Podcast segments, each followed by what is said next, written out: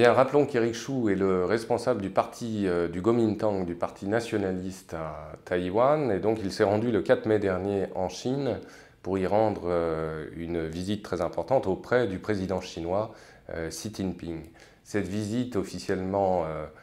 se déroulait à l'occasion du 10e Forum économique et culturel de Shanghai, mais il s'agit de toute évidence pour Pékin de maintenir un contact étroit avec le parti euh, dont euh, le président actuel, Ma Ying-tu, est encore au pouvoir jusqu'en euh, janvier 2016. Et il s'agit donc de prévoir l'éventuelle victoire du parti adverse, à savoir le parti des indépendantistes, à la tête duquel se trouve Madame Tsai Ing-wen. Bon. Une chose est certaine, c'est que jusqu'à présent, c'est le parti nationaliste taïwanais qui garde euh, la plupart des euh, initiatives en matière de diplomatie. Et au moins, depuis au moins 2008, depuis les initiatives prises par Ma Ying-jeou, eh bien, on le sait, les relations interdétroites sont plutôt bonnes euh, et on le doit en grande partie effectivement à la souplesse et à l'adaptation du Parti nationaliste. Une chose qui est en revanche beaucoup moins sûre, c'est l'attitude et la politique euh, du DPP, donc du Parti euh, des indépendantistes, qui a par ailleurs euh, de fortes chances en janvier 2016 de l'emporter lors de ces élections présidentielles. On ne sait pas quelle sera précisément la position même de Tsai Ing-wen concernant les relations interdétroites. En vue de prévoir justement euh, le pire éventuellement, Ma Xiaoguang, qui est le porte-parole du Bureau des affaires taïwanaises à Pékin, a mis en garde précisément euh, l'opinion euh, taïwanaise et tout particulièrement le parti des indépendantistes le 15 avril dernier en lui demandant de tirer les leçons des mandats de Chen Shui-bian qui à l'époque, il y a plus de dix ans,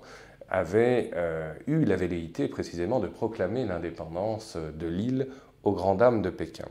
Une chose est certaine, c'est que malgré euh, ce rapprochement, là encore, entre parti nationaliste, et euh, Xi Jinping, les différends entre Taïwan et la Chine restent tout à fait considérables. On le voit notamment par rapport au refus de Pékin d'accepter la candidature de Taïwan à la Banque asiatique d'investissement qui est en voie de création. C'est un signe évidemment tout à fait tangible.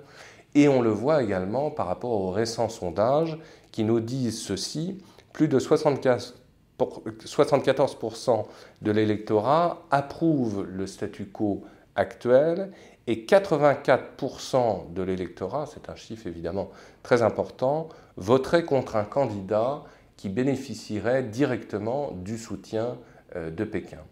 Donc une chose est certaine, c'est que l'électorat taïwanais, quelle que soit son obédience, euh, cherche à cultiver sa singularité,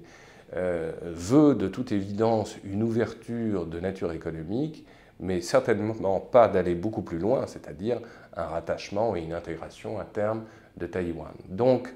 cette visite d'Eric Chou est évidemment hautement symbolique, on peut y voir d'ailleurs là encore une victoire diplomatique euh, de Xi Jinping par rapport euh, au voisin et rival chinois qui est Taïwan. Néanmoins, il ne faut pas sous-estimer les capacités même de Taïwan à cultiver sur la durée sa singularité et à vouloir s'affirmer comme de facto, sinon de jure, une entité indépendante par rapport à la Chine dite communiste.